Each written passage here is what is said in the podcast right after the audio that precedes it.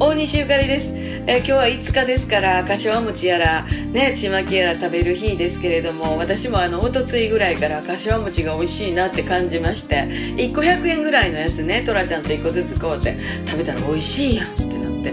ほんでまた昨日4日の日ですよ。ねまた買うて同じように100円ぐらいのやつ食べて。やっぱり美味しいやんってなって。ほんで今日や2個400円ですよ。上等のやつが横に売ってはんねん。ね2個で400円ですよ。1個200円やん。2つ買えるやん。もう目つむってカゴへ入れて買いましたんです。1個200円の柏餅。もう生まれて初めて買うたわ。でも美味しいねん。めっちゃ美味しいねん。で中身の違いはあんこのきめの細かいのとか餅の弾力でしょうか。ねまんじゅう屋出身ですからグッときました。ねなんかほんま小さいんですけどあ贅沢したなっていうねこのゴールデンウィークの私の贅沢でございました。皆さんはどうですか？また明日大西ゆかりでした。